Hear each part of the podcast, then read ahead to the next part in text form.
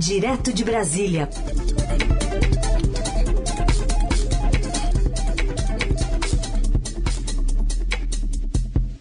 Bom, Eliane Cantanhede essa semana está de folga, folga de Natal, e já já quem vai estar conosco é o Felipe Frazão, direto de Brasília, para analisar os principais assuntos, um deles essas movimentações no, do fim de semana, uma envolvendo o ex-presidente Lula e o, o ex-governador Geraldo Alckmin, cada vez mais próximos e mais juntos, e também o, a movimentação do presidente Bolsonaro aqui em São Paulo, no litoral. Oi, Frazão, bom dia. Bom dia, Heisen, como vai você? Como vai Carol? Como vão todos os nossos ouvintes? Espero que muito bem nessa semana de Natal. Prazer, Frazão, estar tá aqui contigo. Bom, vamos falar então sobre essa união Lula e Alckmin que fizeram essa primeira aparição conjunta em público em meio a essas articulações aí para que o ex-tucano seja vice do petista no ano que vem. Era um encontro bastante esperado, até pelas fotos, muitos convidados. E no discurso, né, que o Lula fez, né, ele que foi quem falou mesmo, né? Alckmin estava lá meio que é, participando, né? Mas não foi chamado ao, ao, palco. Lula minimizou o passado de rivalidade com outros grupos políticos. Ele disse o seguinte: não importa se no, no passado fomos adversários, se trocamos algumas botinadas, se no calor da hora dissemos o que não devíamos ter dito. O tamanho do desafio que temos pela frente faz de cada um de nós um aliado de primeira hora. Então, queria te ouvir sobre esse discurso que vai se formando, esse alinhavo que se vai tendo cada vez mais força para 2022. É, Carol, não foram poucas as butinadas, não, viu? É, foram não só com ele, com Lula, né, em 2006, na candidatura, primeira candidatura do Alckmin a presidente da República, como também em outras, para a Prefeitura de São Paulo, para o governo do Estado, que ele venceu, né? Uh, venceu o PT várias vezes e pelo menos parece né, que eles estão se acertando, de certa forma, deixando isso para trás. É o que a gente chama de uma política mais ampla, né? O que a gente costumava esperar, inclusive, que ocorresse mais ao centro, né, Carol? Nesse momento, vale lembrar, no início do ano, as forças de centro que até excluíam o Lula desse debate, queriam chegar nessa época do ano que a gente está, na virada do ano praticamente, com uma construção semelhante a essa. E quem está conseguindo fazer isso é o Lula. Esse é um primeiro ponto que chama atenção. Outra coisa que chama atenção é que isso virou o, o fato político do ano, agora, da virada do ano. Né? Até agora a gente tinha a candidatura do Moro como um fato político que estava é, chamando mais atenção, ele começou a pontuar mais na pesquisa e, e também estava dominando um pouco o noticiário. Agora, nas últimas semanas, o que se parecia uma costura muito distante acelerou muito, né? E a gente viu uh, esse jantar ontem à noite em São Paulo, marcando esse diálogo, é um primeiro sinal de que de fato esse diálogo é para valer, é real, e eles ambos saindo falando em união, né? Indicando algum tipo de união. A foto é muito forte, de fato, e ali estavam no, no, no Figueira Rubaiá, no restaurante, aí nos jardins, estavam várias, vários políticos de peso dos dois lados, que estão trabalhando pela construção dessa candidatura. Falta agora, né, Raíssa, também a gente vê por qual partido o Alckmin pode, de fato, eh, se candidatar. A primeira opção seria o PSB. O PSB tem um pacote, né? Eles querem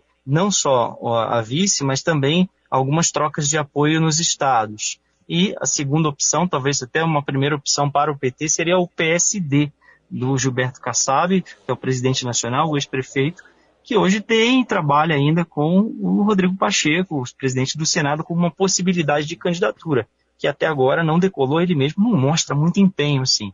Então, achava-se até que ele seria o candidato a vice, mas se o Alckmin estiver no PSD, aí o Alckmin vai passar à frente. É, ou vai ser candidato ao governo do Estado, que era o plano do Kassab anteriormente, tê-lo Alckmin como candidato ao governo do Estado. São duas opções e tem numa terceira raia o Solidariedade, do, que é conduzido pelo Paulinho da Força, deputado federal. Vamos ver por qual vai ser. É fato que o Lula disse que os dois partidos é que vão se decidir, né, Heisen? Mas não tem dois partidos ainda, né? Por enquanto só tem um partido que é o dele, PT. É. O, o Frazão estava olhando aqui as redes sociais, é, tanto do Lula quanto do, do Geraldo Alckmin, e o Alckmin ele tá numa pegada solto, né? Nas redes sociais. e aí tem aqui um. Mostra ele numa mesa de DJ, perguntando qual é a música. E aí as pessoas vão respondendo e ele publicou aqui as, as melhores respostas. E dentre elas tem Todo Câmbia, de Mercedes Sosa, e a outra é, é, Os Alquimistas Estão Chegando, de Jorge boa, Ben. Boa. Então, é isso, né? A, a, pegada é uma, uma, um, um deixa, deixa resolver, deixa, deixa todo mundo ficar comentando bastante e a gente só resolve isso no que vem mesmo, né? É, o estilo dele é o que, é o que por exemplo, o, PS, o PSB quer. O PSB, apesar de, de estar de portas abertas, de estar com uma costura muito avançada, é, os alquimistas só vão chegar no PSB e lá na frente, no ano que vem, também tem um prazo ainda de filiação, né? Vai até mal, fim de março. Então, não há por que tanto, ter tanta pressa nesse sentido legal, estritamente legal da coisa, mas na, na costura política, né, a candidatura está na rua. E eu ficaria mais com essa da Mercedes Sosa aí, até pelo. Eu adoro o, o, Jorge Bin também, mas é, eu acho que tudo câmbio está mais para essa do momento que eles estão vivendo agora. Os alquimistas vão chegar ano que vem. Eles não, não sabem nem qual partido. Vão chegar. Bom, já que vocês estão falando de música, não sei se o Frazão gosta de música chiclete, como a Carol gosta, mas é, por exemplo, os dois, tanto Lula quanto o Bolsonaro, estão rodando a cidade buscando o esquema preferido, né? O do Bolsonaro, ele acabou de dizer que, que não, que quer um vice que ajude. Que recado que foi isso, hein? Ah, é do Mourão, né? Vive nessa, nessa discussão de relação, né? Ele adora isso, né? Esse esquema preferido é daqueles é dos é, Barões da Pisadinha. Ah, é, conhece, é um hein? Né? Conhece, é, Barões da Pisadinha. Isso. Estou sintonizado também com a, com a juventude. aqui, aqui em Brasília não, não dá pra gente desligar dessas coisas porque é muito forte aqui o ritmo. Muito, né? Pega mesmo, viu? É. Eu, eu, eu vi essa declaração do, do Bolsonaro ontem lá na beira da praia, com camisa do, acho que era do Furacão, né, do, do Atlético Paranaense, e passou o fim de semana mais uma vez é, curtindo e, e, discutindo essa situação dele do vice, né, indefinida. Eu não esqueço que há um mês atrás, mais ou menos, vários generais Heisen, do exército que estão abandonando muito, muito discretamente né, o, o, o Bolsonaro, se mergulhando, vamos dizer assim, com muita parcimônia ainda na candidatura do Moro, né? Estão insatisfeitos, eles não gostam do tratamento que o, o Mourão recebe do presidente. O próprio Mourão disse para a gente que se sente é, muito desconectado do, do governo, que ele não tem sequer condições de, de realizar o trabalho dele quando tem que substituir o presidente, porque às vezes ele não sabe o que está acontecendo e toda vez que ele tem que substituir o presidente, ele vai lá perguntar para ele o que, que eu faço, o que, que você quer que eu faça. Tamanho é o distanciamento, o alijamento que ele tem do governo. Agora o presidente está dizendo a mesma coisa, que ele quer alguém que ajude, que ele às vezes se sente muito sozinho no palácio, mas ele construiu esse afastamento. Agora já vinha alguns, há algumas semanas, né, uma construção, o Flávio Bolsonaro vinha dizendo nos bastidores que ele não considera o Mourão um adversário. E o Mourão nunca se colocou como adversário do presidente. Ele sabe dessa eh, divisão de ideias, de pensamento, é, entre eles, eles discordam de muita coisa. E pesou também nisso, dessa colocação de ontem que ele quer alguém que ajude, mas que o Mourão pode até ser, fazendo assim um tipo de aceno para as Forças Armadas, para esse grupo que está incomodado e pode estar de fato caminhando para o Moro, pesou um pouco do artigo que ele escreveu no Estadão ontem também, né? Porque o Mourão uh, disse muito claramente que não dá mais para ter uma política de confrontos, de estímulo à polarização, do nós contra eles, que ele deseja para 2022 uma espécie de pacificação do país. Né? Então, esse artigo, certamente o presidente teve total ciência disso, leu e, e, entendeu e deu o seu recado minutos depois. O fato é que, de fato, no, no momento, não tem ninguém para o Bolsonaro garantido de ser a vice. A vice do Bolsonaro é uma disputa em aberto ainda entre grupos militares ainda que querem até estão até indicando, estimulando o Braga Neto, ministro da Defesa, né, a, a ventilando o nome dele, evangélicos, parlamentares e partidos também, né, não só os grupos, mas os partidos, aí principalmente os progressistas e os republicanos. Ainda me baseando aqui em publicações nas redes sociais, o ex-presidente Lula publica uma foto com o bonezinho do Boric, presidente, né, falando, se referindo às eleições no Chile e ao candidato, né, de esquerda que acabou vencendo as eleições, uma eleição bastante polarizada e disputada. Qual, o que transborda dessa eleição do nosso país vizinho aqui pra gente? Primeiro, cara, um isolamento do presidente Bolsonaro ainda maior, né? Se o Brasil é um player mundial, geopolítico, é muito mais regional. Uh, é encarado assim pelas principais potências do mundo uh, e perde, de certa forma, um pilar, uma economia muito forte na América do Sul, que é a do Chile, e, e ele acaba, de fato, se Bolsonaro já mergulhou, né? a gente já viu o Bolsonaro mergulhando mais nas campanhas do que dessa vez. Mas uh, o candidato derrotado, Castro, ele se aproximou do Bolsonaro lá atrás, ainda em 2018, na campanha. Ele veio para o Brasil, circulou com o Bolsonaro, passou a ser chamado lá na imprensa chilena de Bolsonaro chileno. Eh, ele, de certa forma, eh, recebeu o Eduardo Bolsonaro, filho do presidente lá. À época, vamos lembrar, o Eduardo Bolsonaro era, foi depois presidente da Comissão de Relações Exteriores, tentava costurar uma aliança é, conservadora aqui regional na América do Sul e visitou alguns países, esteve com ele, tirou foto, foi recebido em Santiago, ou seja, houve essa vinculação no passado, embora ele tenha tentado se moderar mais um pouco e é uma derrota, mais uma derrota, embora o presidente de fato tenha se movimentado mais, tentado influenciar candidaturas em outros países do que dessa vez, é notável isso, mas sim é uma perda para o presidente de apoio. Agora ele vai ficar é, muito mais ligado, né, e também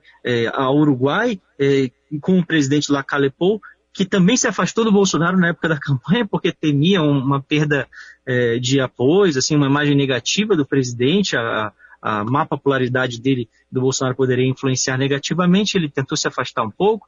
E no Equador, a última eleição que a direita venceu aqui foi a do Equador, uh, ainda é, sob o apoio do, do Bolsonaro, e depois ele viajou, inclusive ao Equador, fez questão de, de, de estar presente na posse, perdeu na Bolívia, perdeu na Argentina, uh, ano que vem tem eleições uh, na Colômbia, perdeu no Peru, e uma coisa que me chamou a atenção também, falando especificamente do Peru, é que o Peru, quando a gente viu a eleição muito disputada também, o candidato derrotado, a Keiko Fujimori, é, contestou o resultado. Né? Ficamos aí praticamente um pouco mais de um mês, é, muito tempo com recontagem de votos, acusações de fraude, é, muito semelhante ao que aconteceu nos Estados Unidos com o Trump, né?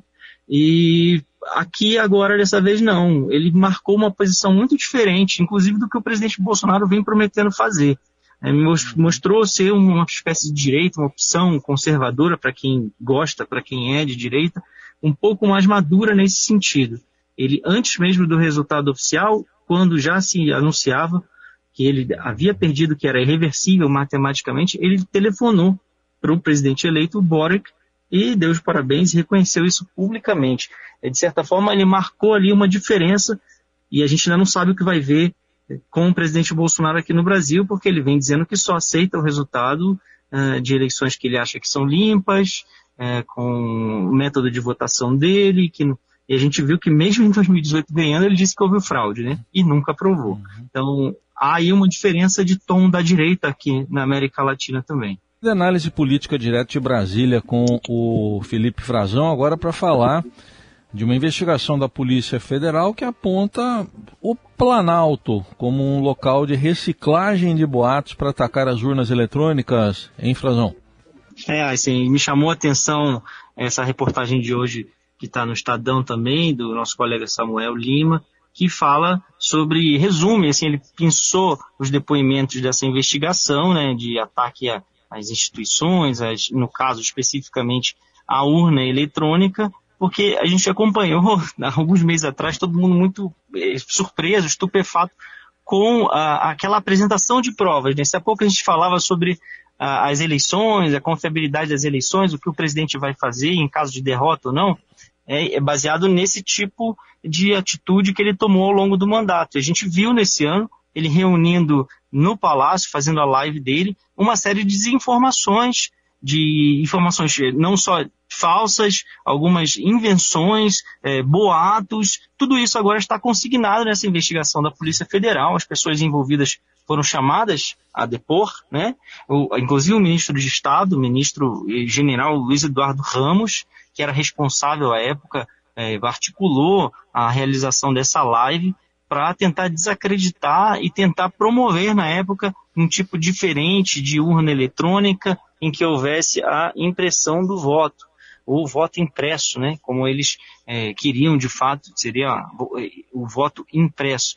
E eles a, acabaram tendo que depor, havia envolvidos é, entre eles um oficial que foi do Centro de Inteligência do Exército, que foi apresentado na época como especialista é, em urnas eletrônicas, uma pessoa formada, um coronel, que, que comandou é, diversas é, é, unidades do Exército muito prestigiadas, uma pessoa com formação de ponta no Exército, Coronel Eduardo Gomes da Silva, que foi assessor do Ramos, uma pessoa da confiança dele, foi o responsável por é, reunir, segundo a investigação da Polícia Federal, todas essas desinformações e transmitir isso como se fosse verdade, como se fosse prova de algum tipo de fraude que nunca existiu nas urnas. E ele admitiu, veja só, a Polícia Federal, que não tinha nenhum conhecimento de, conhecimento de, de informática, de programação, de matemática, de estatística. Ou seja, o grande especialista apresentado pelo presidente não disse para a PF que não é uhum. especialista em nada. É isso.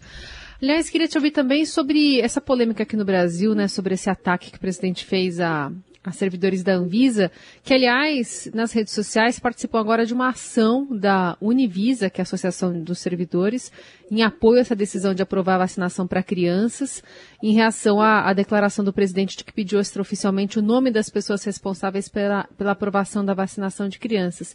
E agora está entrando no jogo Polícia Federal, e o próprio governo para apurar novas ameaças que estão sendo feitas a esses diretores, né? A pedido deles, né, Carol? Me chamou muita atenção isso, que eles estão sofrendo é, ameaças à integridade física, ameaça psicológica, e, e, esperamos até agora que a gente sabe que foram virtuais, né?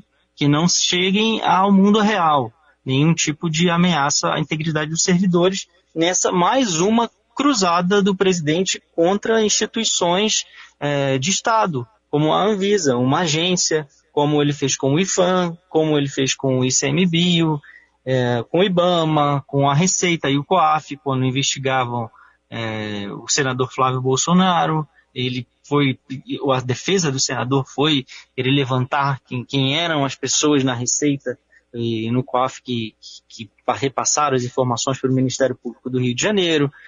As demissões, mais de duas dezenas de demissões na Polícia Federal, de delegados que investigam é, pessoas aliadas ao presidente, inclusive integrantes do governo. É, agora aparece esse pedido né, de, de nomes, me deem os nomes que eu vou divulgar, que eu vou colocar, trazer a público para quê? Uma, isso é um tipo de incitação, né, uma espécie de macartismo contra uma caça né, a, a essas pessoas que estão desagradando decisões, em decisões técnicas o que o presidente quer que é a que não se vacine. Né? As crianças, ele ficou irritado e pediu o nome dessas pessoas. É inadmissível ouvir manifestações da, da, da associação, Carol. De fato, tem, tá, está tendo uma postura bastante corajosa de vir a público contestar. Não só a Anvisa soltou nota, a associação também, é, e é, pedindo a proteção da Polícia Federal, da Procuradoria-Geral da República.